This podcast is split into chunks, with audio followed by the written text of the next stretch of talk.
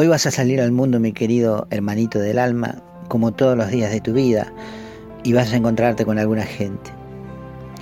Ya sé que estás sumergido en tus propias preocupaciones, que esto o aquello y que esos pensamientos te ocupan gran parte del día. A todo nos pasa.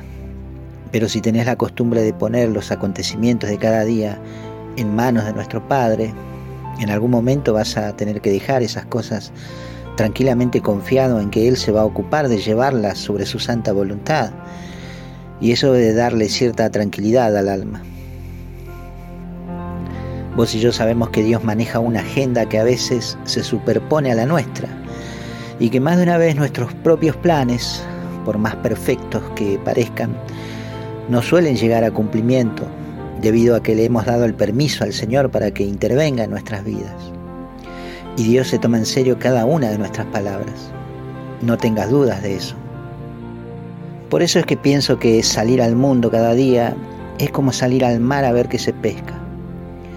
Solo que, como Simón Pedro en aquel día de la pesca milagrosa, tiramos las redes solamente cuando el buen Señor nos lo diga y donde Él nos lo indique. El libro de los Hechos de los Apóstoles nos cuenta de uno de los discípulos de Jesús, ahora apóstol luego de la venida del Espíritu Santo, llamado Felipe. De Felipe nos dicen los evangelios que era de Bethsaida, ciudad de donde eran también Andrés y Pedro. Felipe es nombrado siempre junto a Bartolomé en los evangelios, otro de los discípulos de Jesús, y es Felipe quien invita a Natanael a seguir al Señor. El Evangelio de Juan nos dice que es Jesús mismo quien invita a Felipe a seguirle. Y antes del evento de la multiplicación de los panes y peces, Jesús le habla a Felipe diciéndole, ¿a dónde vamos a comprar tantos panes para alimentar a esta multitud? Pero el Evangelio nos aclara que Jesús le dice esto para probarlo, a ver qué respondía, ya que Jesús tenía bien claro lo que estaba por hacer. Es a Felipe a quien Jesús le dice ante su requerimiento de que le muestre al Padre, tanto tiempo hace que estoy con ustedes y no me conocés, Felipe. Felipe es parte de los doce apóstoles del Señor. Estaba en el aposento alto cuando vino el Espíritu Santo, perseverando en la oración junto con los demás, y fue parte de la primera comunidad, cumpliendo un rol importante que ahora vamos a meditar. Por ejemplo, en el capítulo 6 del libro de los Hechos se nos cuenta que entre los siete diáconos designados por los apóstoles para sostener y atender a las viudas helenistas estaba también Felipe. Pero fuera de esta función específica, Felipe predicaba la palabra del Señor. Y dice la escritura que obraba señales milagrosas por medio de él, como lo hacía también Esteban, otro de los diáconos elegidos. Samaria, la histórica enemiga de los judíos, fue afectada por las obras y la predicación de Felipe. De tal modo que, como dice la escritura, de muchos salían espíritus inmundos y muchos enfermos de parálisis y cojera fueron sanados. Tanto fue el impacto de la presencia de Felipe en Samaria que hubo una gran alegría debido a todo esto que pasaba.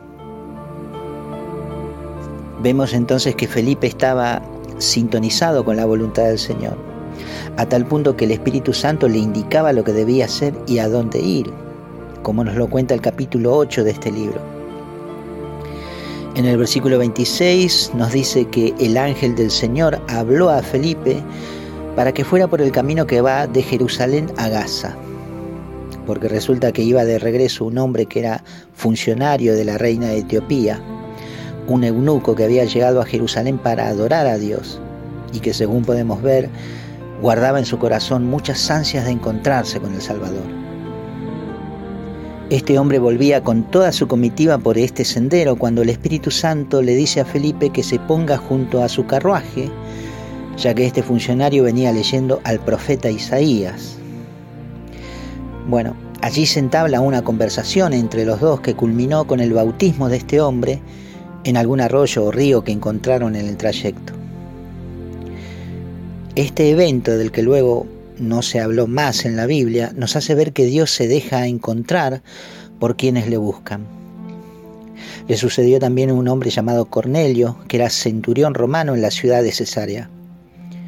La escritura nos dice que Cornelio era un hombre piadoso y temeroso de Dios, que tanto él como toda su familia daba limosnas al pueblo y oraba siempre a Dios. Y Dios agenda una cita con Pedro que se encontraba en Jope, a 55 kilómetros de Jerusalén, y le manda un ángel en sueños a decirle a Cornelio que envíe hombres a esa ciudad a buscar a un tal Pedro. Cornelio lo hace y el apóstol llega a su casa con la premisa de Dios de hablarles de Jesús. Allí fueron bautizados Cornelio y toda su familia y recibieron el Espíritu Santo. De Pedro se nos cuenta en Hechos capítulo 9 que resucitó a una mujer llamada Dorcas, estando en Jope, por ejemplo, y también sabemos de él que Dios obraba milagros poderosos a través de su persona, a tal punto que la gente ponía a los enfermos en las plazas, y en los bordes de los caminos para que al menos la sombra de Pedro les alcanzara, y todos los que eran alcanzados eran curados. Una verdadera maravilla. ¿Y sabes qué pienso, hermanito, leyendo todas estas cosas?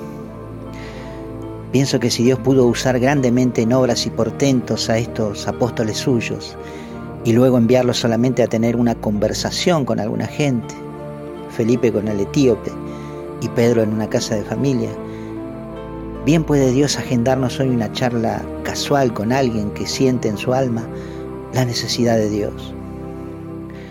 Alguien que se encuentre tal vez atravesando una crisis o esté sumergido en dudas o sin ver ninguna posibilidad de salida a alguna situación difícil.